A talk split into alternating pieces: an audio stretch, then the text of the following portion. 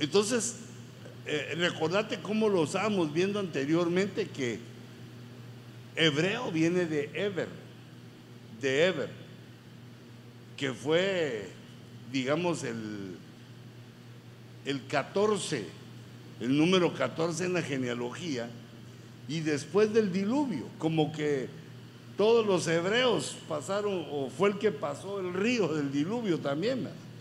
De Eber se empezó a llamar hebreos a los eh, que seguían la línea divina, hasta que llegó Abraham el hebreo, y desde Abraham siguieron los hebreos, pero recuérdense que se les llamó, a los judíos se les llamó israelitas por el nombre Israel. De Jacob cambió a Israel y fue el nombre de la nación. Y judíos porque después se separaron las tribus y quedó la tribu de Judá hasta la venida del Señor y las otras tribus se desaparecieron, se perdieron. En Asiria, en las deportaciones, y quedó Judá. Pero eh, entendiendo esto, que el, el hebreo, a quien también le debemos de decir hebreo, es también a Jesús. Eh, Jesús es, eh, digamos, la, esencia de ese pensamiento. Viene de más allá. Ya estaba antes y Él es Dios. Pero, eh, digamos, este punto, bueno, quisiera enseñarles mejor con lo que hicimos, ah, con lo que hice aquí para enseñarles. Ay, ahorita me pareció que conexión es con X o con doble C. Bueno, perdónenme la, ortografía, por favor, no, no, lo revisé. Ya se le olvida a uno escribir en español y no aprende en inglés, o sea que se va quedando uno como mudo. Uno de los eh, nexos que tiene eh, los hebreos, que nos hacen hebreo a los gentiles, es la epístola de los hebreos que yo la estoy considerando aquí que es una canción a Cristo. Toda la epístola de los hebreos son 13 capítulos y 303 versículos que hablan de una manera tan profunda de Cristo. Es como una canción, es como una bella melodía. Entonces, yo quisiera hablar de esta conexión hebrea. Em, primero, el autor. Eh, respaldando que Pablo es el autor porque a él, él se llama a sí mismo hebreo de hebreo, como diciendo, yo traigo lo hebreo del Antiguo Testamento y ahora Dios me llama para que sea hebreo y haga hebreos a los, o revele su hebraísmo a los del Nuevo Testamento. Hebreo de hebreo. Es el autor. Les voy a dar otra eh, teoría para entender que Él es el autor y luego hablar del servicio, del servicio en la iglesia, que es a la manera hebrea. Y la estructura de la epístola a los hebreos y, la palabra. Pero esa conexión que quiero hacer es entre el Antiguo Testamento y el Nuevo que lo que tenemos en el antiguo eh, se conecta con el nuevo. Eh, digamos, en el Antiguo Testamento tenemos un sacerdocio eh, según la orden levítica. Y en el Nuevo Testamento tenemos el sacerdocio según la orden de Melquisedec. Pero ese sacerdocio de Melquisedec es eterno y el levítico no lo es, sino que comenzó con los levitas, comenzó cuando las tribus de Israel empezaron a crecer, empezaron los hijos de, Israel, los doce, empezaron a formar ya multitudes, entonces hubo un sacerdocio. Pero les recuerdo que lo escrito en el Antiguo Testamento, primero Dios llamó a los primogénitos.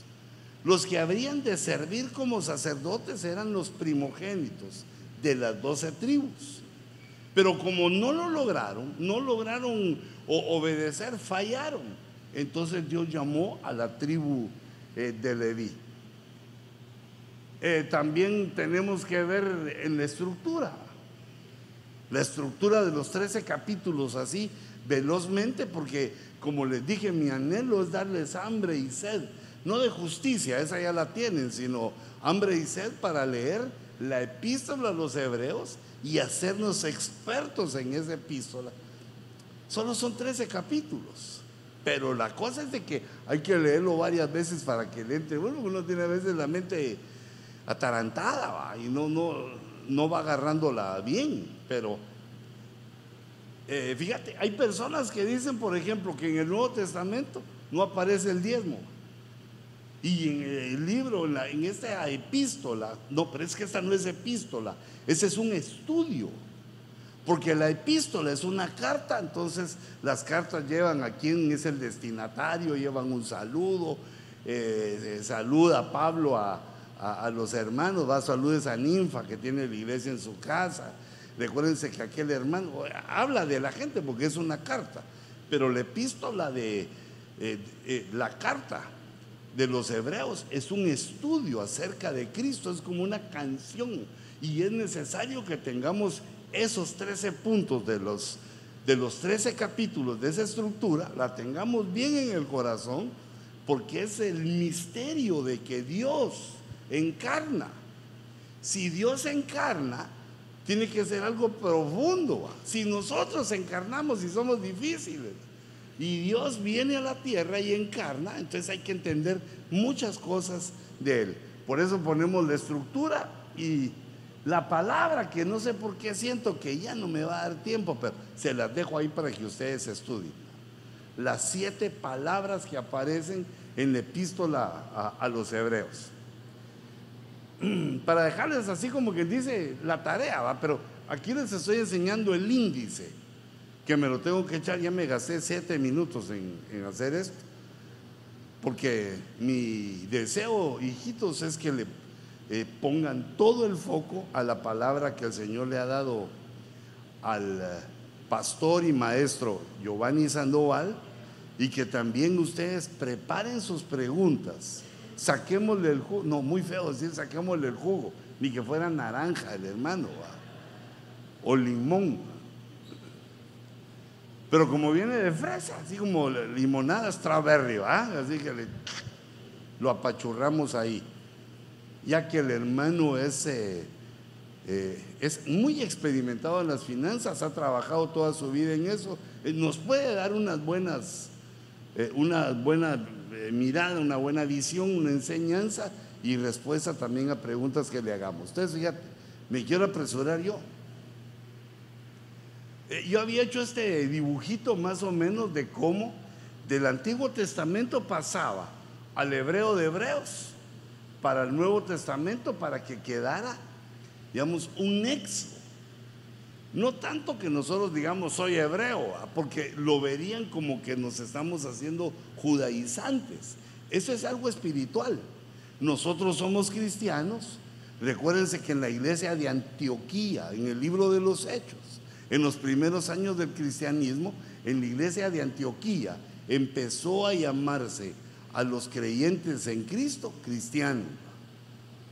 Pero este, este título de Hebreos nos da algo más, nos recuerda cosas que vienen del pasado, de la preexistencia, de nuestro llamamiento, de lo que estamos haciendo y también cuál es el final de lo que estamos haciendo, que es algo glorioso lo que Dios tiene preparado eh, para nosotros. Eh, entonces aquí les ponía yo, digamos, bueno, un, resumen de lo que les dije, que ahí está Eber, el sacerdocio levítico, el sacerdocio levítico que enseñó que los sacerdotes llegaban hasta el lugar santo. Esa era la enseñanza ahí. La enseñanza del Antiguo Testamento es sombras y figuras. Y la sustancia la vemos en el Nuevo Testamento. En el Antiguo Testamento empezamos a ver la adoración, cómo era, cómo a Dios le agradaba, los salmos, quienes adoraron, qué, qué pasaba en la adoración. Y también está íntimamente ligado lo hebreo a la profecía. Pero luego pasamos por el hebreo de hebreos, que es Pablo, que lleno de la palabra, lleno de Cristo y lleno del Espíritu Santo, nos amplía a nosotros nos saca del entendimiento eh, de que tenía que seguir el sacerdocio levita y nos saca un nuevo sacerdocio según la orden de Melquisedec, el cual ya nos lleva por la sangre de Jesús hasta el lugar santísimo, al lugar donde solo el sumo sacerdote podía ir antes. Y ahora ya no solo conocer la adoración, sino saber que tenemos que ser adoradores, que es una meta, ser adoradores porque Jehová busca adoradores que le adoren, perdón, en espíritu y en verdad. Y en cuanto a la profecía, lo que está escrito ahora en el Nuevo Testamento viene su cumplimiento.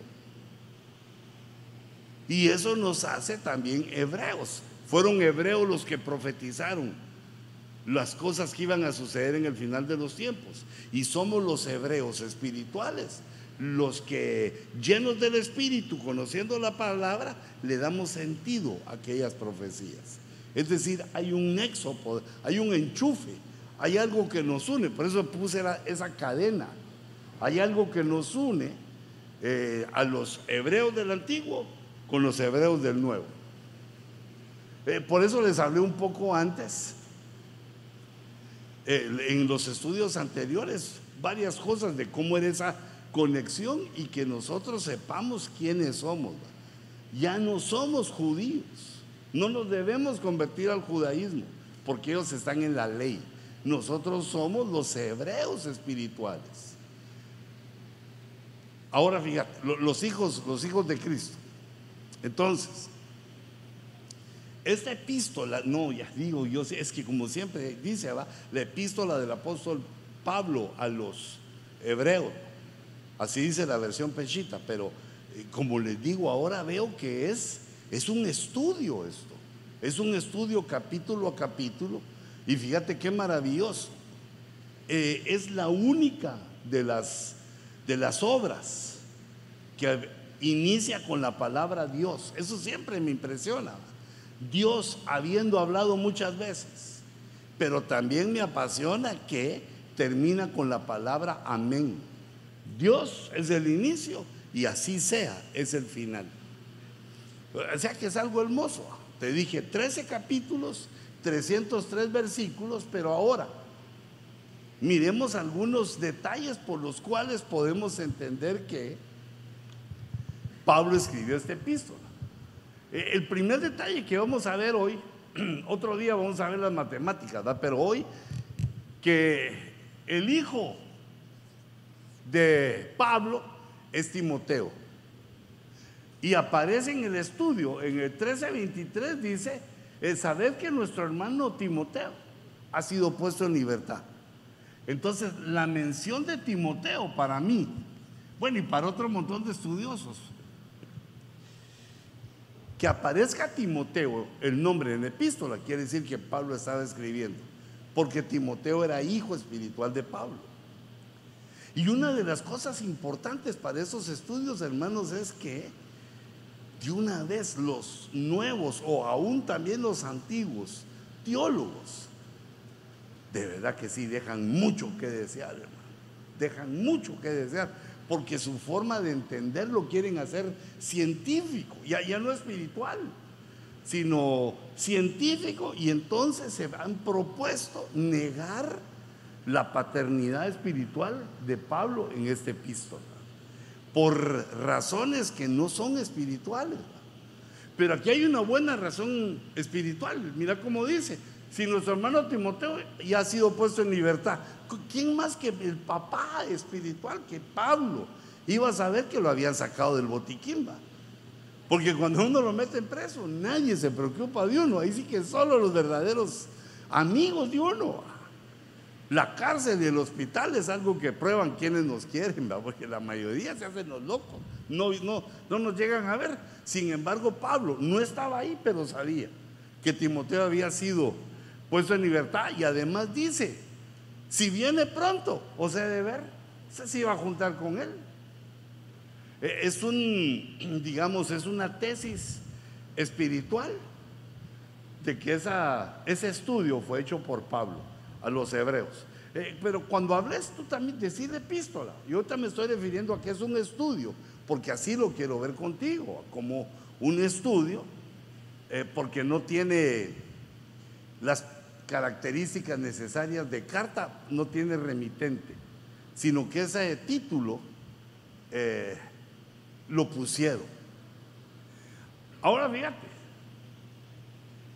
en las dos epístolas que Pedro eh, escribió, Pedro le escribe a los hebreos.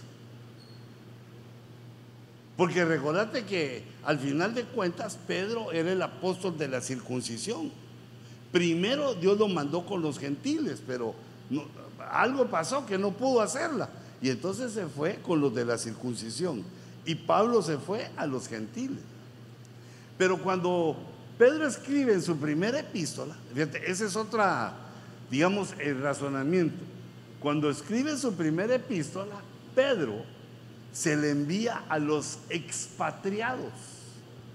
No se le envía a los gentiles. El destinatario de esta carta dice a los expatriados. Bueno, ahí entramos nosotros también porque como que esa no es tu patria, pero a mala como que fuera.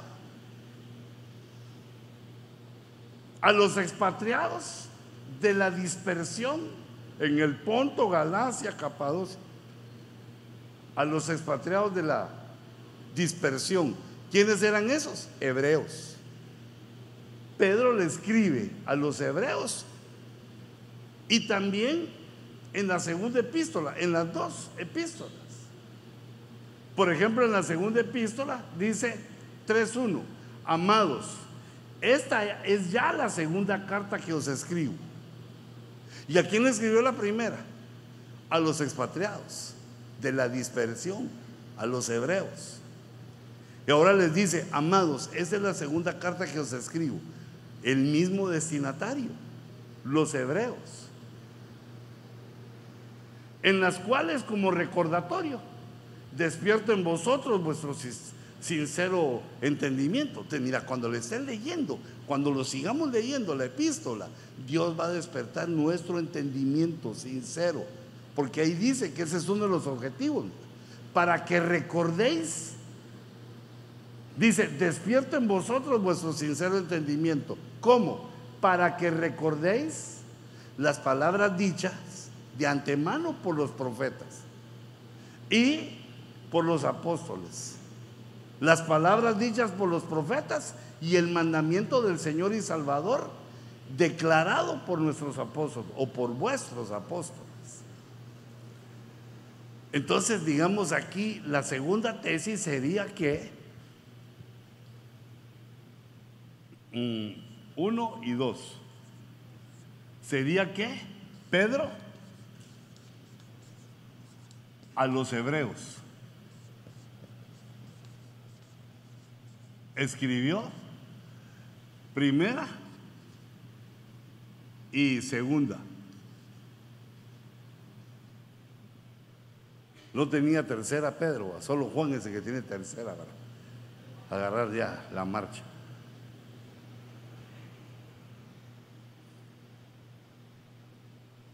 Y en esa segunda epístola de Pedro aparece el segundo razonamiento, en 3.15. Dice, considerar la paciencia de nuestro Señor como salvación. Eh, eh, mira, sé paciente. Tené paciencia lo que está, el trabajo que estamos haciendo. Tené paciencia, porque la paciencia es también para salvación. Ahora mira, tal como se escribió también nuestro hermano Pablo. ¿Y cuando Pablo le escribió a los expatriados? Ahí está diciendo él, así como yo escribí la primera y la segunda a ustedes, también Pablo, les escribió una epístola. En 3.15 dice que Pablo les escribió también.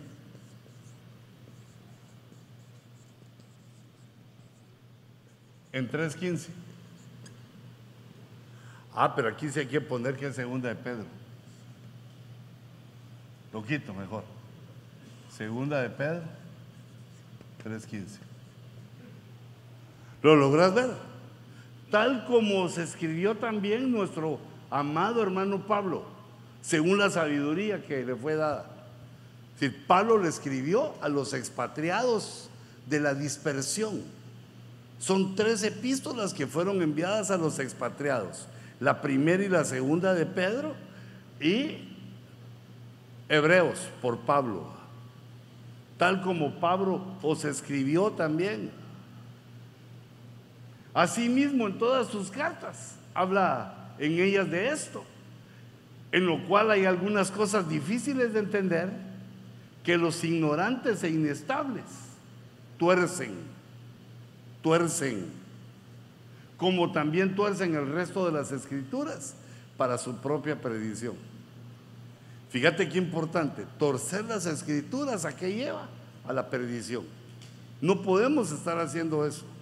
Por eso es importante que nos reunamos, que estudiemos, que platiquemos entre nosotros, que nos ayudemos, que preguntemos, que no quedemos con dudas, porque si uno tuerce la escritura, va rumbo a la perdición. Ahora, mm, también les puse ahí el versículo en Gálatas 2.8 donde se habla de ambos apostolados. Porque aquel que obró eficazmente para con Pedro, en su apostolado a los de la circuncisión. Ah, Dios va, fue el que obró en Pedro, en su apostolado a los de la circuncisión, también obró eficazmente para conmigo en mi apostolado a los gentiles. Ah, uno a una raza y la otra a otra raza. Pedro se fue a los hebreos del antiguo pacto. Y Pablo se vino con los hebreos del nuevo pacto, con los que teníamos que eh, recobrar esa, ah, ¿cómo sería esta, mi hermano? Esa, esa memoria, ¿va? Ese entendimiento de quiénes somos nosotros, eh, aunque nacimos como gentiles, somos hebreos, venimos desde antes también nosotros preparados para que cuando Cristo apareciera y nos hablaran, lo aceptáramos. Ahora fíjense hermanos, nosotros necesitamos los dos, las dos partes de la Biblia, el Antiguo Testamento y el Nuevo Testamento. Porque el servicio que nosotros tenemos que hacer está basado en lo hebreo.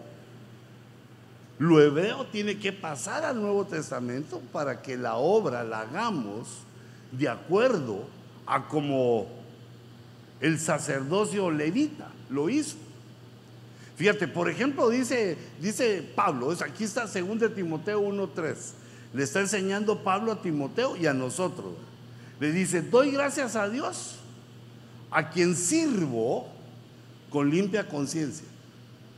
Hermanos, nuestro servicio a Dios debe ser con limpia conciencia. Quiere decir que es necesario primero bautizarnos porque sin bautizo no hay buena conciencia. Y luego la limpia conciencia es la constante eh, participación en la Santa Cena. Pero hay que tener cuidado de que no agarremos la Santa Cena como una y otra y otra y otra, sino que le demos la, la solemnidad a la Santa Cena, que se están perdonando nuestros pecados y el pecado del pueblo. Porque aquí dice, mira, Mira, dice, ¿cómo servía Pablo? Hebreo de hebreos, nos está enseñando. Se sirve con limpia conciencia. Lo que hagamos, predicar, enseñar, lo que hagamos debe ser con limpia conciencia, pero él cierra diciendo, como lo hicieron mis antepasados. ¿Y quiénes eran los antepasados de este levita? No, ese no era levita, ese era el lobo, de la tribu de los lobos, va. ¿Recuerdas la vez pasada? Benjamín, lobo, feroz, voraz.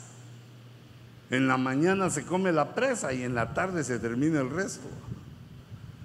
Dice, los benjamitas es la tribu de los lobos, lo vimos la vez anterior, pero ahora él dice, mis antepasados servían con limpia conciencia y mis antepasados, ¿quiénes eran? Hebreos.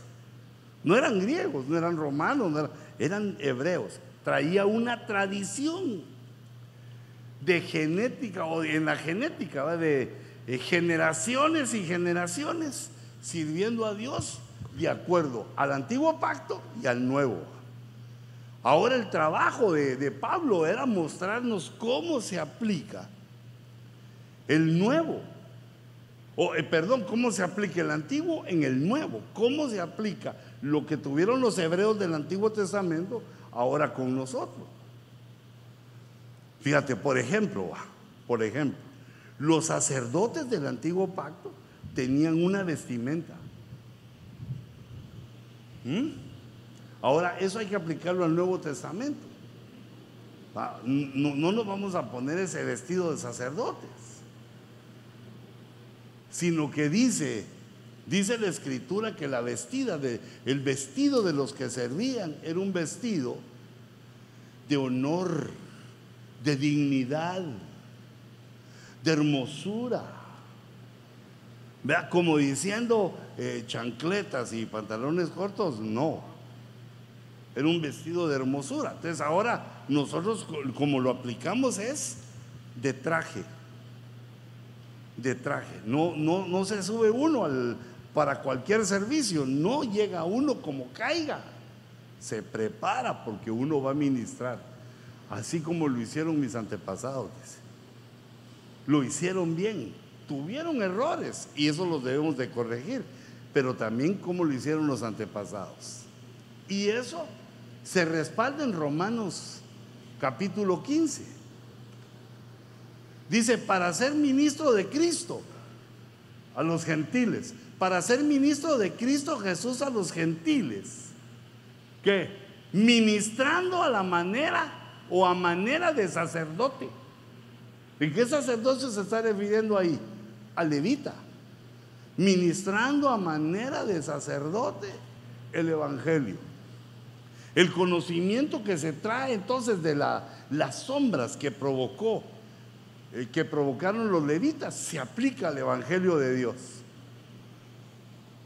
¿Y por qué? Bueno, es que eso es lo que nos enseña el Antiguo Testamento.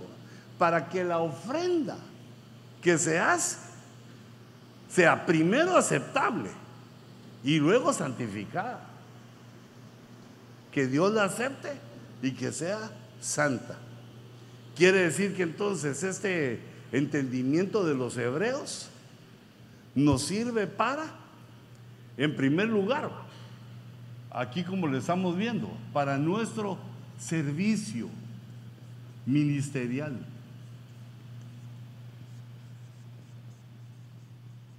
¿Cómo, ¿Cómo se hace eso? Ah, hay que ver la figura de los levitas. ¿Cómo servían los levitas? El servicio ministerial está basado en lo hebreo, en lo que viene desde atrás.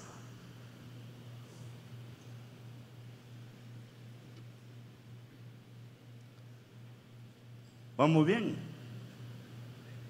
Ahora, eh, fíjate, 13 capítulos del libro de los Hebreos. Mirad la estructura ¿Por qué esto debe ser parte de, nosotros, de nuestro entendimiento y de nuestra lectura? La estructura es que el primer capítulo se encarga de informarnos y decirnos que Jesús es Dios, que no hay alternativa, que Jesús es Dios y fue revelado y es revelado. El capítulo 1.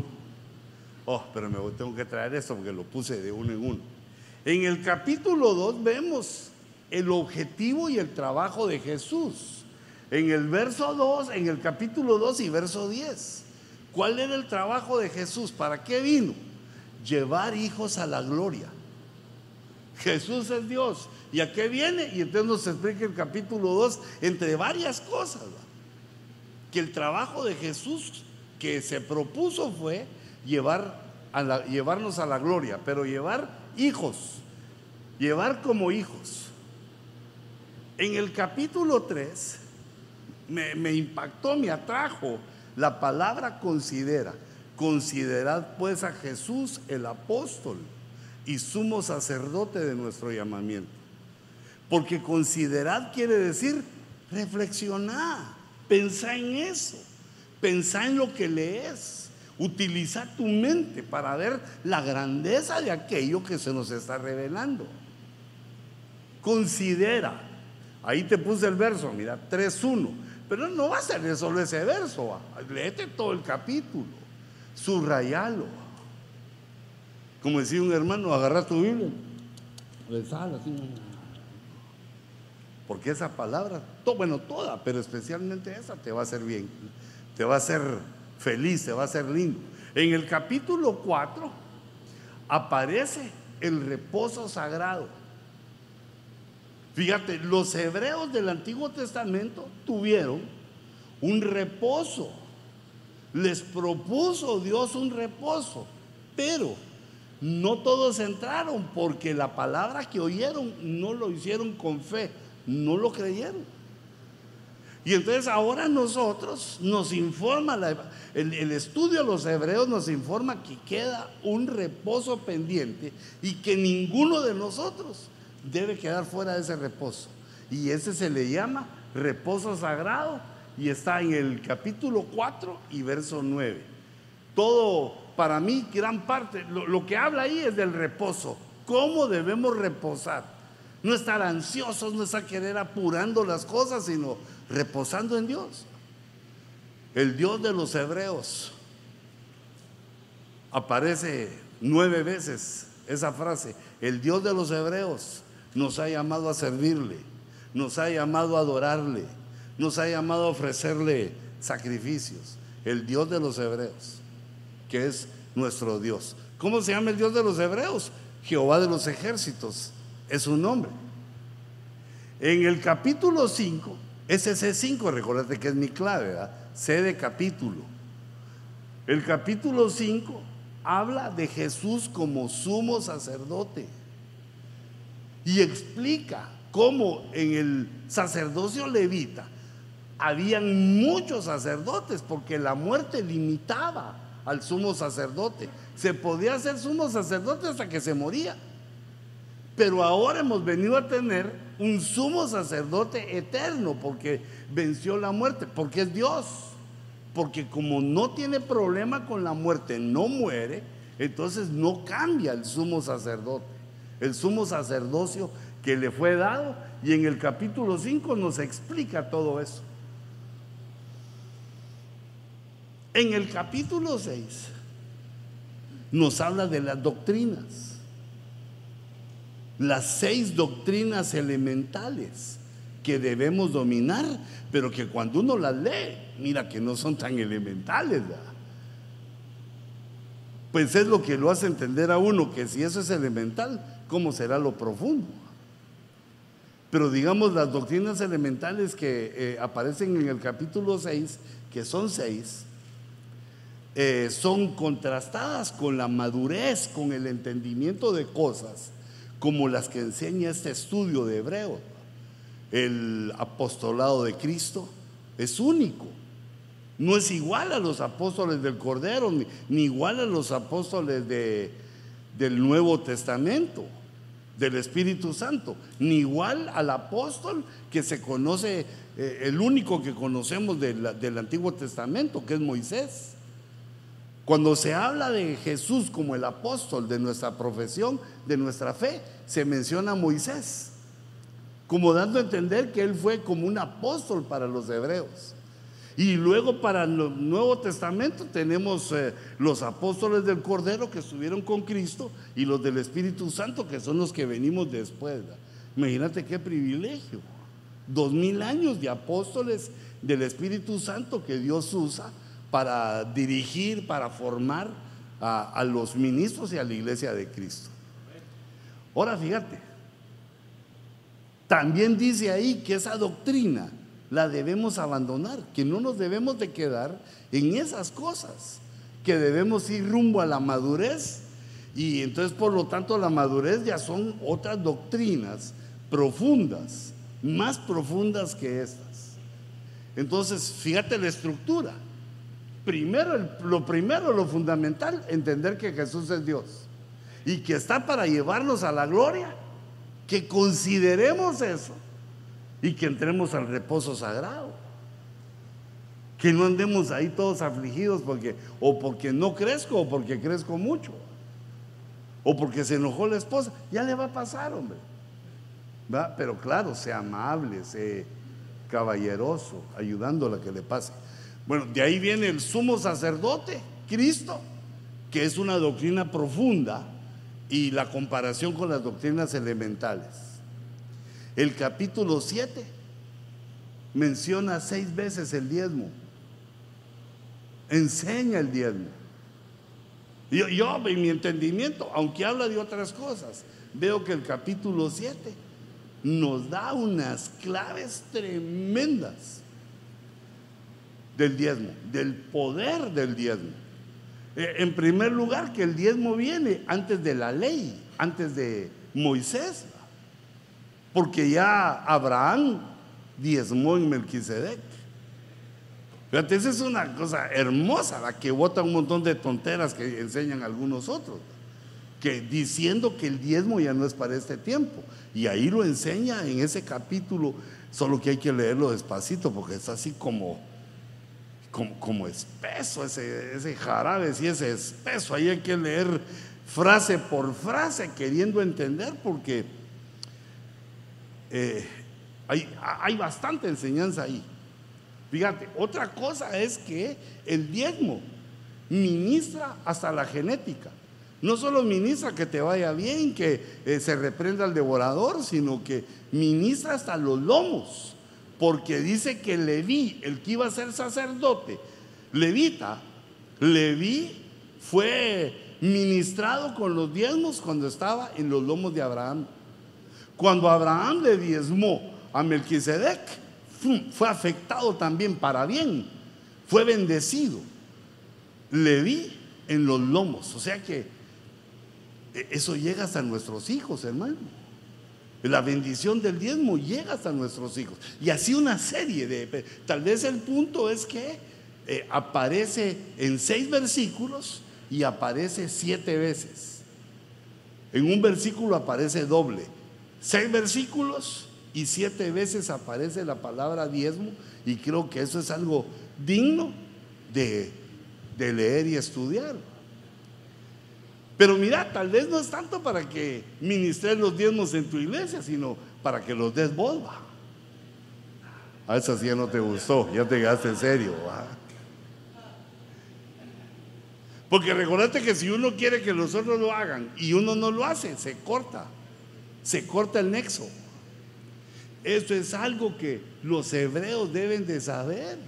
Los hebreos y el diezmo, inseparable, todo un capítulo. Ahora, no, no estoy ministrando yo para que recoger tu dinero, no, pero para que tú sepas quién sos y qué es lo que Dios espera de nosotros, si somos hebreos.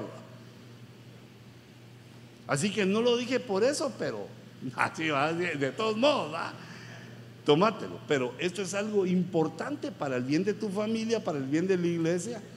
Eh, y por eso te digo ahí cómo, cómo aparece que aparezca, fíjate, que aparezca siete veces, en el capítulo 7 nos habla de una perfección. Eh, voy a poner aquí otra, otra cosa, además del servicio, el diezmo, porque es muy importante. Aparece siete veces porque eso quiere decir que es perfección. Pero aparece en seis versículos. Eh, lo podemos entender como que la perfección por el 7 y el 6 es hombre.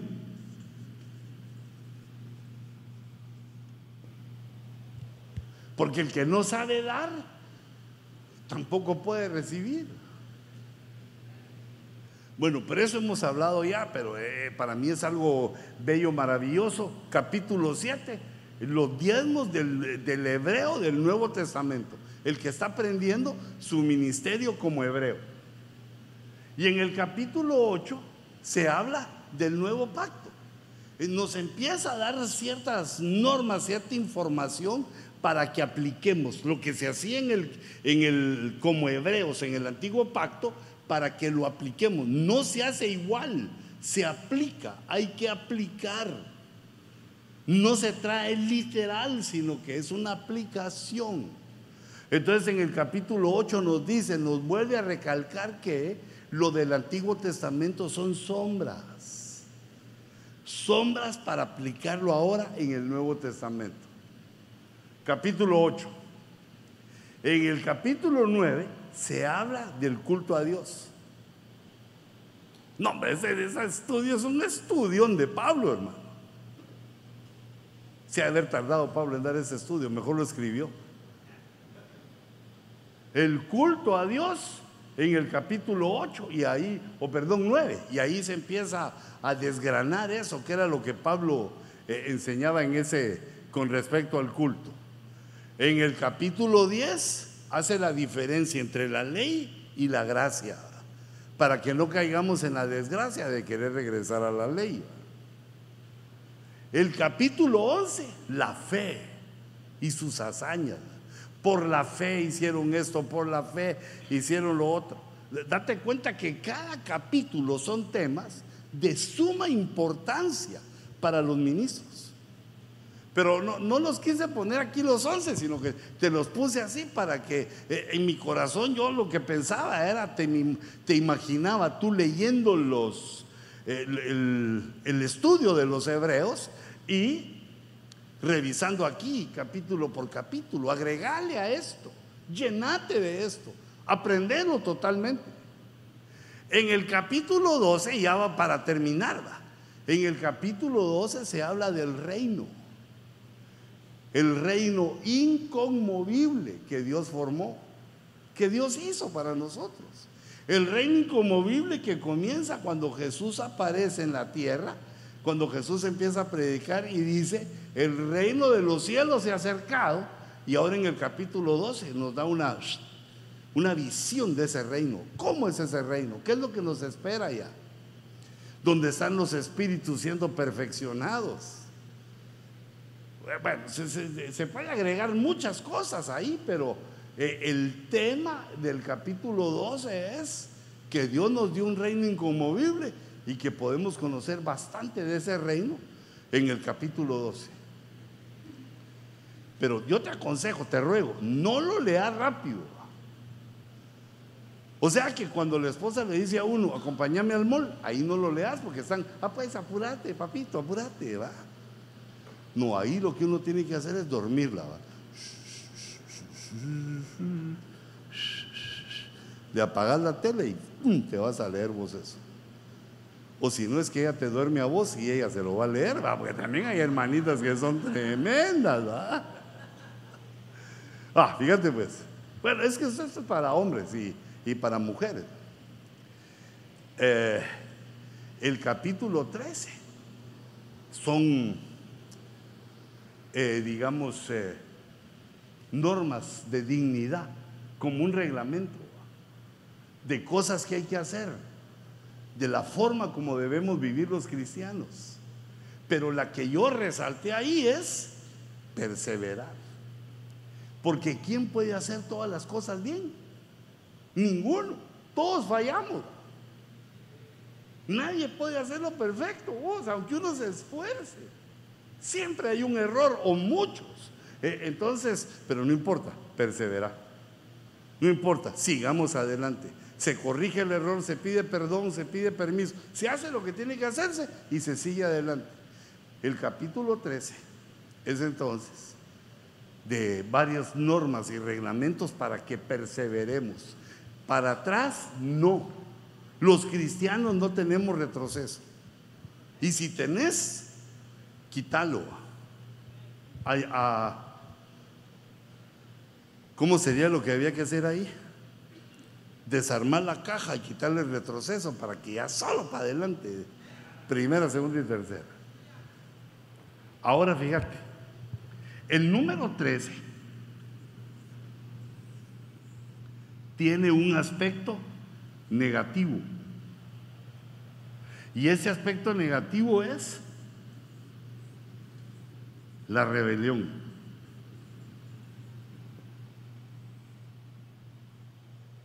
El número 13 habla de rebelión, habla de anticristo, cosas anticristianas. Del lado negativo. Todos los números tienen su lado positivo y su lado negativo. Así le enseñan a uno en la escuela, ¿va?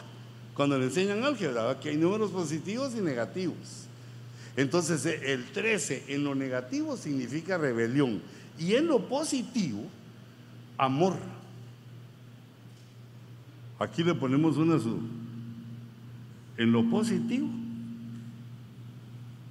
amor. El ejemplo más claro lo encontramos en Primera de Corintios, capítulo 13.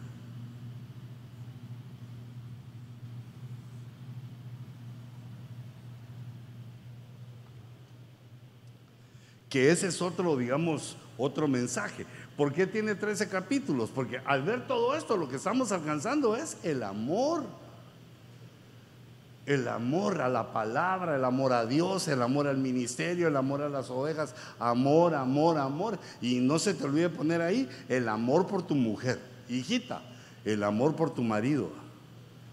Aunque digas es que como friega, hermano, sí, pero amalo de todos modos. ¿Qué querías vos? Un ministro querías. Un hombre de Dios querías.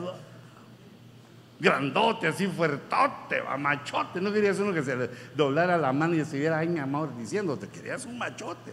Ahora hay que aguantar un poquito en lo que Dios lo suaviza. Le echa suavizador. Yo así veía que así antes mi mamá cuando cocinaba, agarraba la carne dura, que era casi de perro que había comprado, ¿va? porque no alcanzaba el billete, ¿va? y le echaba suavizador y con una cosa le pegaba. Yo le decía, mamá, ¿qué estás haciendo? Estoy suavizando. Y yo leía, suavizador. Eso quiere decir que se puede uno suavizar con polvitos o a puro guamazo también te suaviza. Te aconsejo los polvitos, ¿verdad?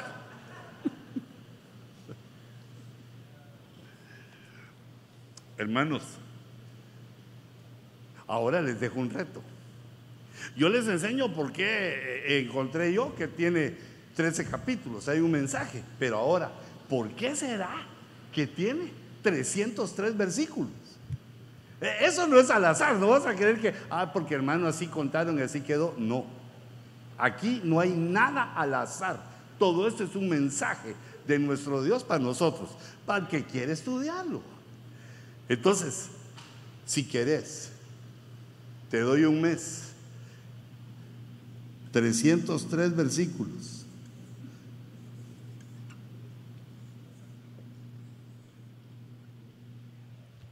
Hacete en un papelito. No, mejor en una hoja decente, así como pastor. Le pones un nombre, pastor, ayuda, lo que seas, y te lo traes el próximo estudio. Y me lo dejas para que yo lo lea cuando pueda lo voy leyendo. Pero mira, ahí me haces letra bonita. ¿ah?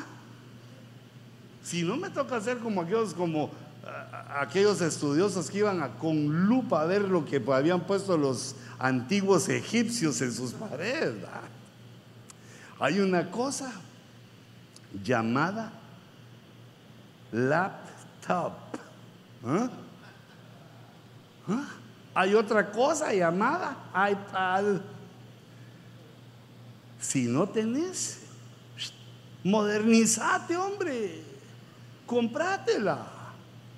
Y empezar a picar ahí a ver cómo es esa cosa, cómo se usa. Si no tenés. Y si ya tenés, pues ahí hace el estudio del 303 y lo imprimís y lo traes. ¿Cómo no lo voy a leer ahí? Solo que hacerle una letra así de un buen guamazo, de un 14. No vas a poner aquí a letritas de mosquitas, porque lo que miro ahí es hormigas caminando.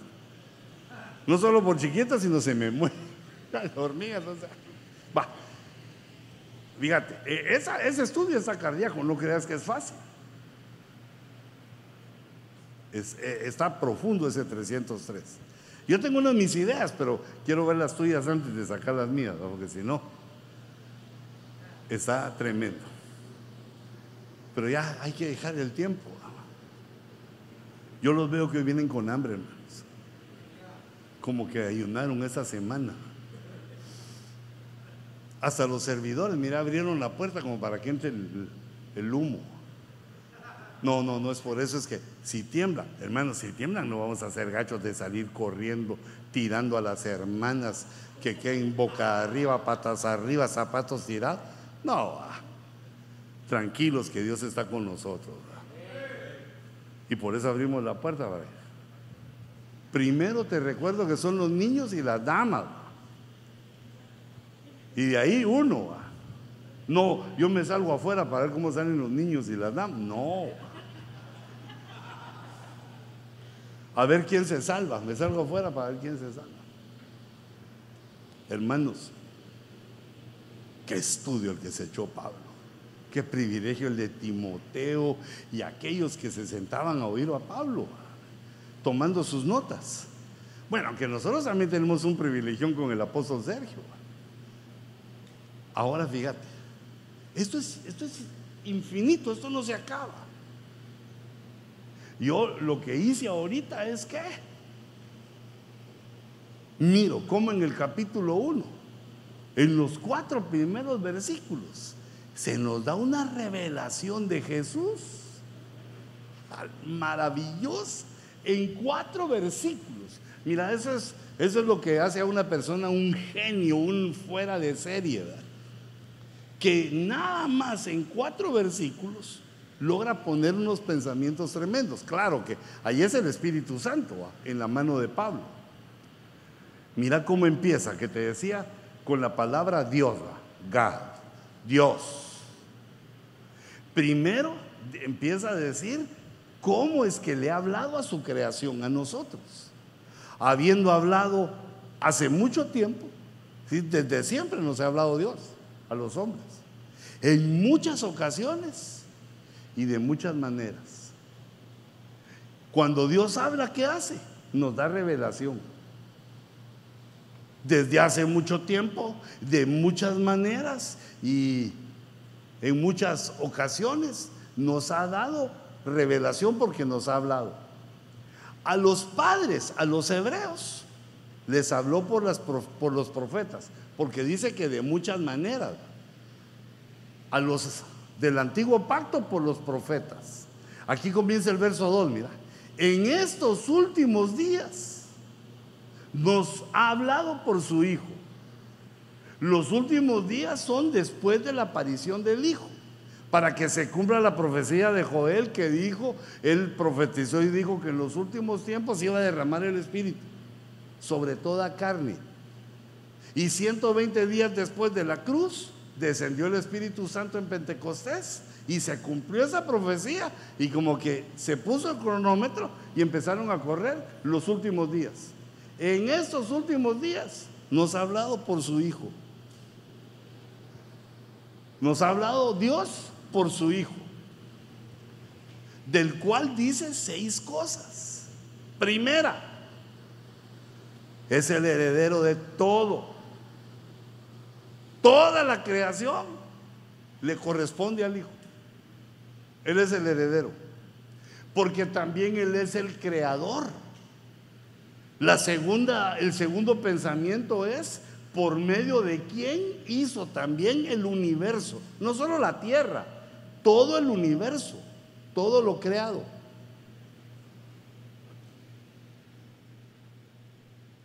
Así me voy estudiando yo, mira, porque es, muy profundo, pedacito por pedacito.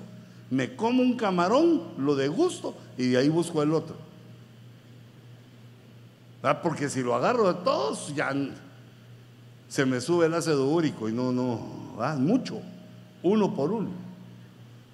Mira, lo tercero dice en Hebreos en el capítulo 3, 1, 3 dice, ¿cómo es Él? Él es, Él es el resplandor de su gloria, es como una luz, una energía, un poder.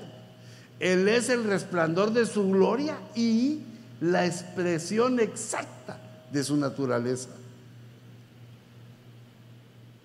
Esa es la tercera cosa que habla. Y luego la cuarta es que Él es el que sostiene, sustenta todas las cosas por la palabra de su poder.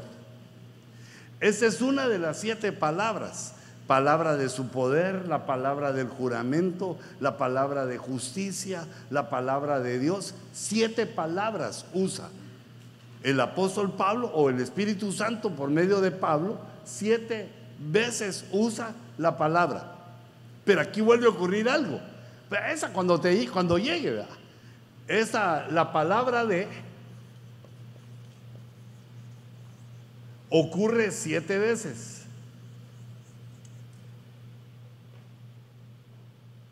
No, ocurre diez veces en siete versículos. Aquí como le atinamos aquí a esto, mira. Siete es perfección. Y diez veces la totalidad. La totalidad de la perfección en la palabra de. Ya dice cómo se va eh, entendiendo eh, cuando hay dos veces el número, se conjugan. Se nota qué es lo que significa cada número y el Espíritu Santo por medio de nuestro intelecto nos da algo ahí. ¿Qué significa? ¿Cómo se puede aplicar? No solo es un número 7, no solo es un número 10, no aparece ahí por casualidad, nunca, nada en la Biblia. Aparece en el orden correcto y aparece la cantidad de veces correcta. Esa es una regla de la escritura, es una regla eh, bíblica con la que podemos entender que esa es una palabra de Dios, que matemáticamente es perfecta. Pero eso lo vamos a ver en otro tema que se llama la matemática de Dios como dijo aquel de la tele, pronto, coming soon, dijo el otro, que no sea después de que el Señor venga, sino solo para los de la gran tribulación, ya no. Eh, bueno, sostiene todas las cosas por la palabra. La quinta cosa es que llevó a cabo la purificación, es decir, que fue a la cruz pero recordate que no solo ese es el sacrificio, sino que fue a la cruz y luego descendió a las profundidades de la tierra.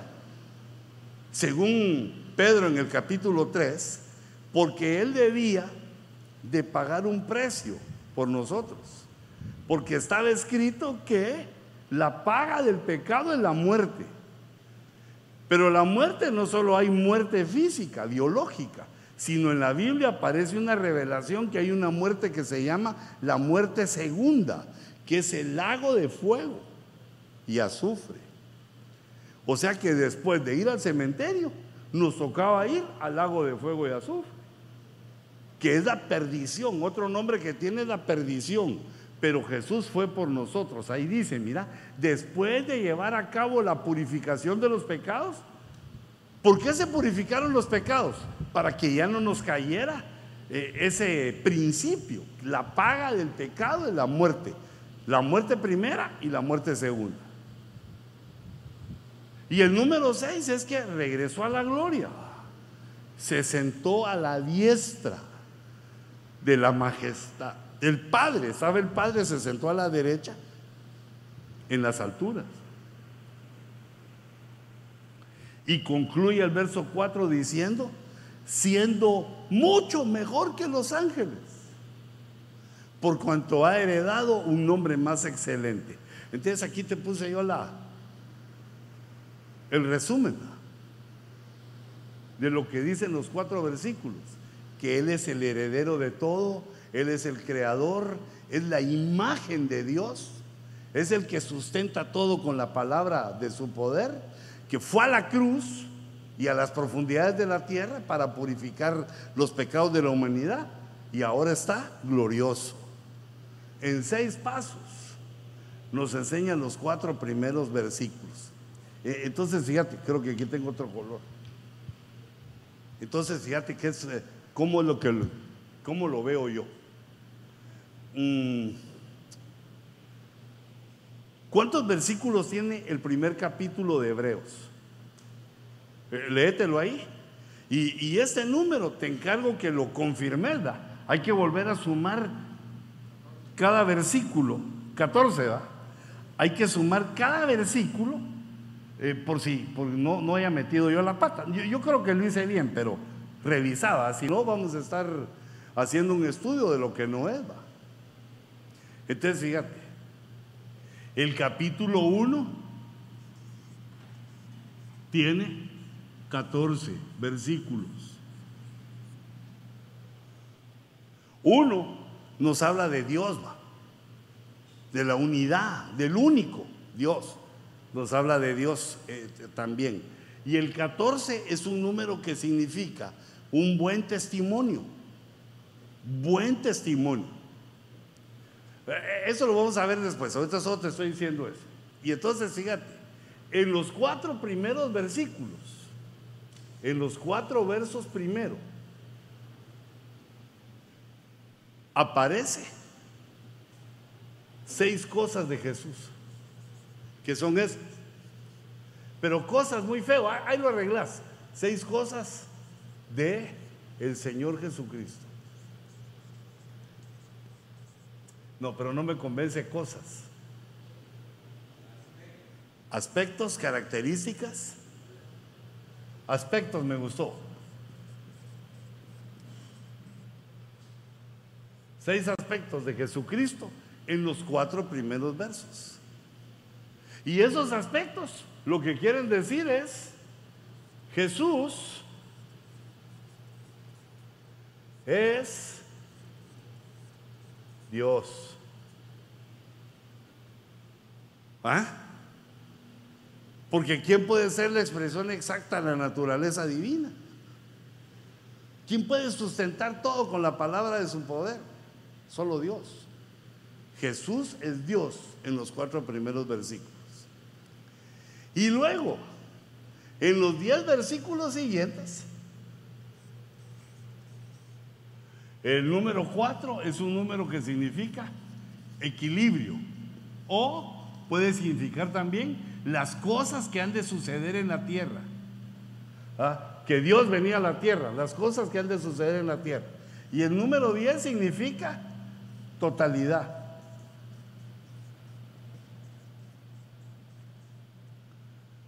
Y entonces en estos 10 versículos se forma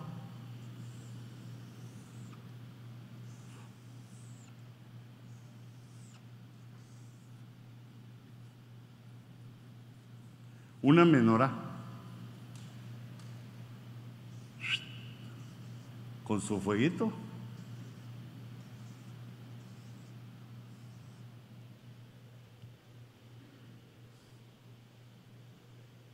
¿Vamos bien o voy muy apresurado? Se forma una menorá con versículos del antiguo pacto. Una belleza. Esto no lo puede haber hecho una mente humana. Eh, fíjate, más, más o menos así. Quito esto. Verso 5. Dice, porque a cuál de los ángeles dijo Dios, sigue explicando que Jesús es Dios. Pero dice, ¿a cuál de los ángeles dijo Dios jamás? Hijo mío eres tú, yo te he engendrado hoy. Ahí está diciendo, a nadie le ha dicho Dios eso, sino solo al Hijo, solo a, Jesús. ¿Y dónde está eso? Salmo 2.7. Yo, yo, hice el dibujito, pero solo te lo estoy poniendo aquí porque hay siete versos. Aquí sería Salmo 2.7. Siete versos. Seis versos de los salmos. Y un verso, primera de Samuel. Otra vez seis y uno. pero fíjate, fíjate, no, no, no, no me hagas caso ahorita de eso, sino que mira esto. La primera vez en el verso 5 aparece una llamada de Pablo al Salmo 2.7. Pablo no dice la cita, como explicaba eh, el apóstol Sergio el jueves en la enseñanza de pastores, que Pablo no se ponía, hermanos, esto es el Salmo 2 y verso 7, sino decía él, como en alguna parte de la escritura he leído. Estaba hablando con gente que sabía la palabra. Entonces aquí este versículo del Salmo 2.7 es una conversación privada entre el Padre y el Verbo. Pues fíjate que dice, hijo mío eres tú, yo te he engendrado hoy. Pero si lo estaban engendrando hoy, ¿cómo le estaba hablando? ¿Te das cuenta? Ahí nos está diciendo que el verbo es eh, antes, que el verbo existía eternamente. Y el Padre le dice al verbo, sos mi hijo, yo te he engendrado hoy. Hoy, Padre, hoy me engendraste. Están platicando de la encarnación. Y eso es recogido, es revelado y es recogido en el Salmo 2.7. La segunda vez que aparece, mira cómo hace el corte Pablo, dice, y otra vez, vuelve a decir el Padre, yo seré Padre para él y él será hijo para mí. Yo estaba seguro que lo había leído en los Salmos, pero ¿qué si no? Según de Samuel 7:14. Híjole, casi que me leo los Salmos otra vez buscando eso. Yo lo he leído aquí, pero eh, es que la mente no es tan confiable. Hay que apuntar para recordar bien porque uno se puede equivocar. Esa es la segunda vez. Y aquí está hablando es una conversación para que lo escuchen otros, para que lo sepa toda la humanidad y toda la creación, que sepan lo que ya habló el Padre y el Verbo, que se convierte en el Hijo Jesucristo. Ahora Él dice a toda la gente, yo seré Padre para Él y Él será Hijo para mí. Según de Samuel 7:14. Y entonces yo tomo eso como una palabra de evangelización. Ahora no te di tiempo a tomar la foto, vos, perdona, mira. Sí. Pero yo considero que es más fácil que le den su correo electrónico le mando Luis Ruiz y que les mande una copia. Claro, por la módica suma de... No, no, no, no, no. Solo que le den a él su, su eh, email y entonces tienen todo esto y en PowerPoint lo pueden trastear, ponerle más, ponerle menos. Solo no, no se vayan a torcer porque ya saben que los que se tuerden, perdición. La siguiente vez aparece en el verso 6. Dice, y de nuevo, otra vez, otro verso del Antiguo Testamento. Cuando trae el Padre al primogénito al mundo, dice, y adórenle todos los ángeles de Dios. Porque Dios quiere expresar que los ángeles son menores, que no hay nadie mayor que Jesús. Y que los ángeles deben adorar al Hijo.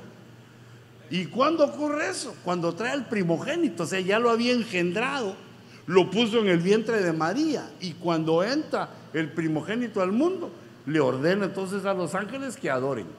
Eso está en el Salmo 97, 7. Es la tercera vez y aquí aparece la cita que nos dice que Jesús es adorar. A la mirada ese de una vez se me corrió, mira. Ya no quiere que lo use.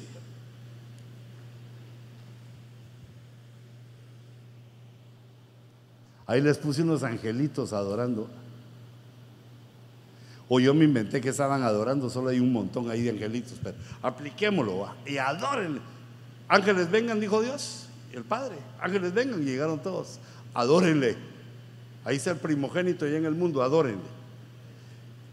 La cuarta situación también tiene que ver con los ángeles. Los pone Dios en su lugar. Hermano, a los ángeles y a nosotros. Y de los ángeles dice, el que hace a sus ángeles espíritus, es Dios va, el que hace a sus ángeles espíritus. Y a sus ministros, llama de fuego. ¿Quién es el que nos hace así? Dios. Somos los enviados. Los ángeles ministran, los ministros ministran. Somos enviados a ministrar a los que han de alcanzar la salvación. Esa es la función de consolar y de enseñar. Es la función que tenemos los ministros para con el pueblo. Esa es en la cuarta, eh, la cuarta, digamos, el cuarto caño de la menorá, la cuarta lámpara. Es qué trabajo hacen los ángeles y los ministros. Así que cuando te digan cosas bonitas de que sos un ministro tremendo, sacarle raíz cuadrada a lo que te diga, para que no sea tanto. No sea que uno empiece a pensar ya cosas que no son. Somos enviados y lo que tenemos nos lo dieron, no, no es de nosotros, nos lo dieron. Por lo tanto, no debemos exceder o pensar que la gloria es para nosotros, sino que es para el Señor. ¿Qué es lo que sos vos? Llama de fuego, fósforo, llamita de fuego. No a pensar que una gran llamarada solar, no, una llamita, hombre, para que nos sintamos así, tranquilos, ¿verdad? Así de que el único grande aquí se llama Jesús. Bueno, el Espíritu Santo y el Padre. La quinta lámpara está en el verso 8. Pero del Hijo dice, yo quisiera tener ahorita aquel insensato que dice que en el Nuevo Testamento nunca parece que Jesús es Dios. Mira ese verso. Pero del Hijo dice, tu trono, oh Dios, es por los siglos de los siglos. Así me gustaría darle un rodillazo en la nariz a esos que dicen. Porque Pablo lo está aplicando. trae el salmo, dice, bueno, trae el salmo y lo aplica diciendo, esto lo está hablando del Hijo. Este, este versículo, estos versículos son del Hijo. Tu trono, Dios, oh Dios, es por los siglos de los siglos y cetro de equidad es el cetro de tu reino. Has amado la justicia y aborrecido la iniquidad, por lo cual tu Dios, aquí está donde se confundían aquellos. ¿Cómo que tu trono, oh Dios, y ese Dios tiene Dios? Porque hay que entender entonces la situación que explicaron antes del Padre, que el Padre le dice al verbo, yo te engendré hoy. Pero el verbo sigue siendo Dios aunque es engendrado, viene a la tierra con un cuerpo humano llamado Jesús, pero Él es Dios. Lo pusieron ahí. ¿Y quién lo puso? El Padre. Y entonces desde ese momento, como estaba en humillación, el Padre fue el Dios, mi Padre y mi Dios, decía Jesús. Pero de todos modos, aunque se ataranten nosotros, Jesús es Dios. Ahí ya no podemos hacer nada. El que no quiere, ya ni modo. ¿ah? Como dijo un hermano, nos vemos en el lago de fuego. ¿Verdad? Cuando me digan usted no es de aquí, váyase. Y cuando a vos te digan al agua pato, no, al fuego, al fuego gallina, va para que te dé una buena calcinada ahí. Eh, aquí en esta quinta nos habla, nos habla el Espíritu Santo de que los que participan con Jesús los que participamos con Jesús somos menores que Él. Moisés, Josué, eh, Abraham, todos los que participaron. Porque Jesús dijo, yo vi el día de Abraham. Todos los que participaron con Jesús, eh, en griego se usa la palabra metochos, que a mí me suena como a metiches, ¿va? pero no, no, no es eso lo que quiere decir, sino que los metochos son los que participan con Jesús. Pero Jesús es la estrella, es la figura principal, es el protagonista. En Chapín se diría que es el traidito. No, ese no, ese no te la sabías. El traidito de la película, eso. Es que en los primeros, eh, cuando Guatemala empezó a ser independiente, llegaban familias de España, de Guatemala. Yo, yo no lo vi, no, no, no, no me mires así, mano, a que usted lo vio, yo lo leí. Porque eso fue hace siglos. Llegaban todas las familias, entonces llegaban, iban las, las jóvenes de la familia. Y los guatemaltecos que vivían en Guatemala, pues miraban a las que venían de España. Y les empezaron a decir a las que venían de España les empezaron a llamar traídas. Porque como las traían, va, traídas. Traídas. Ya vinieron las traídas, muchachos, y habían llegado las, solteras que venían de España para ver si lograban mejorar la raza. Entonces empezaron, se empezaron a llamar a las mujeres que venían de España, a las no a los criollos, los criollos eran los españoles nacidos aquí, esas eran españoles de España, las traidas. Y de ahí eso se empezó a aplicar también en los hombres que eran así poderosos, activos, valientes, eran los traidos, los traiditos. Se salían todos los chapines así de traiditos. Después se aplicó, como bien dijeron los hermanos, a los personajes principales de las películas. Ah, van a dar una película. ¿Y quién es el traidito vos? Eso quería decir, ¿quién es el personaje principal de ahí? Ah, el santo, porque es el santo contra los vampiros. El santo es el traidito. No un santo de la iglesia, sino santo aquel enmascarado de plata. Tu trono, oh Dios. Entonces los metochos los metiches somos los que participamos con Cristo, pero Él es el traidito. Él es el principal. Entonces yo, yo puse ahí resumiendo, es superior Jesús, es superior a todos los que participamos con Él. Nosotros como ministros, Moisés, todos los que han participado con Él, todos son menores, hasta los ángeles. Aquí dice al final, te ha ungido con óleo de alegría más que a tus compañeros, a todos los metochos. Ungió Dios a Jesús más que a todos los demás. Esa es la quinta. Y la sexta está en el verso 10. Dice, y tú, Señor, en el principio eh, pusiste los cimientos de la tierra. Fíjate cómo lo fui dividiendo para entenderlo. Pero no, no, no, no lo que quiero es eh, que me imité, sino que te estoy dando un ejemplo para que tú lo hagas, para no leer de corrido, porque si uno lee de corrido no entiende. Tiene que ir viendo pensamiento por pensamiento, porque eso está muy denso, es mucha información y, poderosa, profunda, tiene una densidad espiritual. Entonces yo agarré la primera parte donde dice lo que habla del Señor, mira, y tú Señor en el principio, o sea, cuando no había nada, solo Dios y Dios dijo, ahora comienzo a crear. En el principio, cuando comenzó todo, pusiste los cimientos de la tierra. E, es el creador, afirmó, pero no solo la tierra, sino también los cielos. Los cielos son obra de tus manos. Ahí les estoy señalando yo con número, cuando va hablando del Hijo, va hablando de Dios. Mira la 3.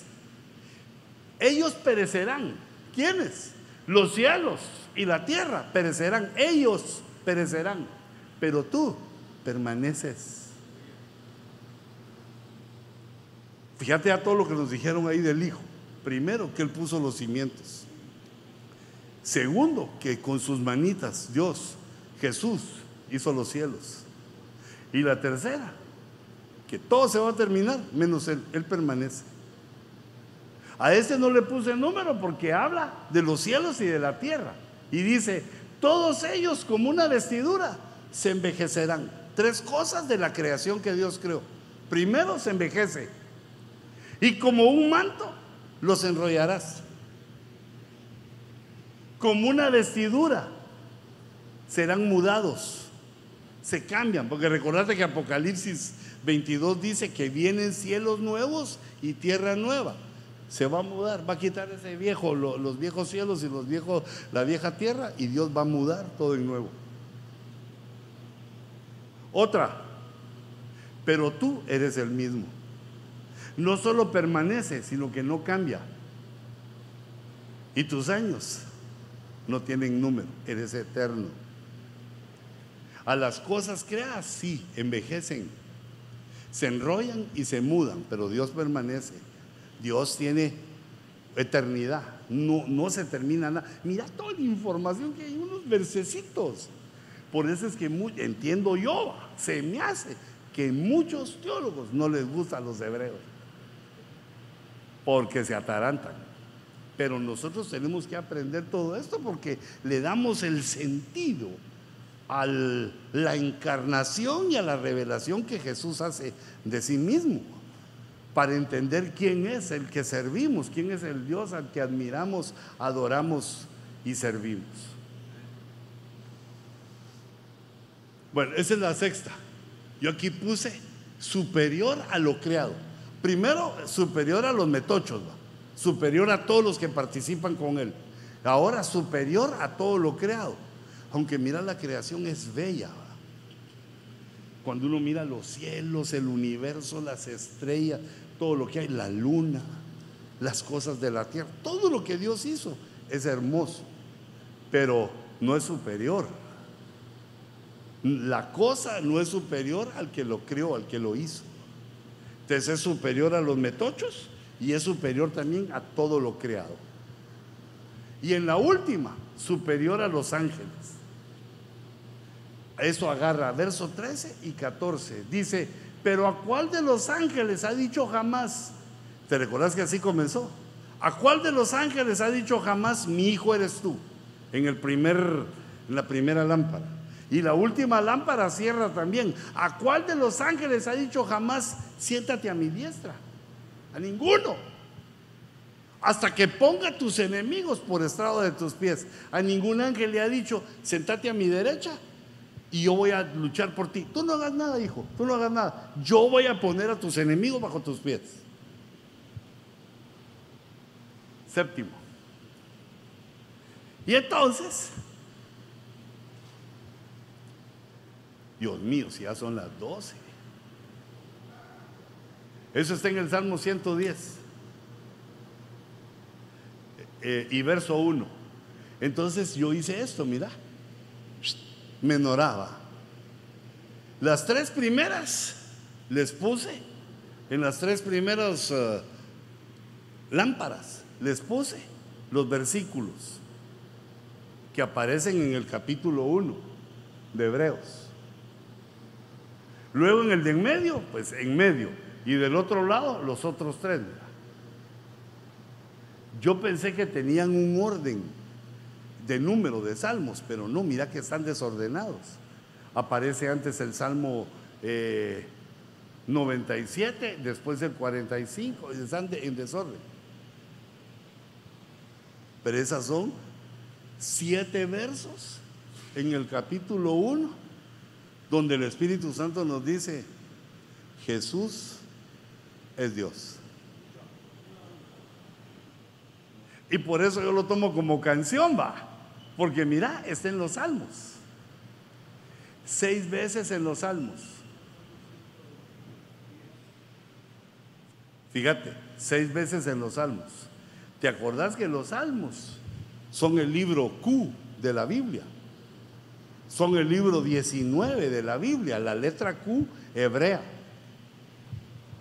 Para que agregues aquí otra cosita que se puede estudiar, que son seis versos de los Salmos, que es el libro número 19, el libro Q. Y este primera de Samuel es el libro número 10 de la Biblia. El libro número 10, fíjate, o sea, está hablando de la totalidad de algo. Seis salmos y la totalidad, la totalidad de los seis salmos de hombre, aplicala. No está eso por casualidad. Mira que gran parte de esto para estudiar me devané los sesos. En que, ¿cómo estaba ahí segunda de Samuel? Pero también si lees el contexto de segunda de Samuel, es un poema lo que se está hablando ahí. pudo ya haber sido un salmo. O es un salmo que no está en el libro de los salmos. Aleluya.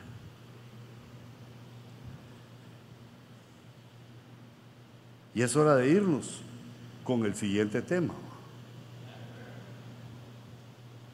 Pudo un niño en la escuela dijiste, ya, ya viene el recreo.